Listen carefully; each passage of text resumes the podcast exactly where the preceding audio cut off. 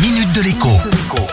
Bonjour à tous. On connaissait les smartphones volés bloqués à distance par le constructeur ou encore par le propriétaire de l'appareil. Voici désormais les téléviseurs équipés eux aussi d'une fonction anti-vol. La raison de l'arrivée de cette nouvelle fonction sur les télévisions est toute simple.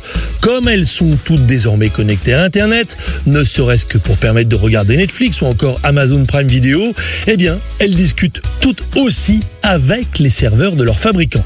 Or, si le dit fabricant est avisé qu'un de ses téléviseurs a été volé, ou mieux encore, que tout un stock de téléviseurs neufs a été dérobé dans un entrepôt, eh bien, il lui suffit d'envoyer une commande à distance pour désactiver ces appareils. Tout cela pour vous dire qu'il faut être très prudent désormais quand on achète certains objets connectés d'occasion, mais surtout présentés comme neufs.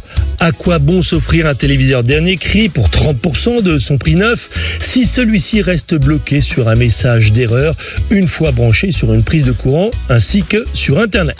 Le conseil du jour est donc tout simple quel que soit l'objet high-tech que vous achetez d'occasion, désormais, demandez systématiquement une preuve d'achat au vendeur.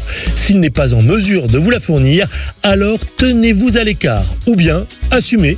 La transaction se fera alors à vos risques et périls exclusifs. Bon week-end et à lundi. La minute de l'écho avec Jean-Baptiste Giraud sur radioscoop.com et application mobile Radioscoop.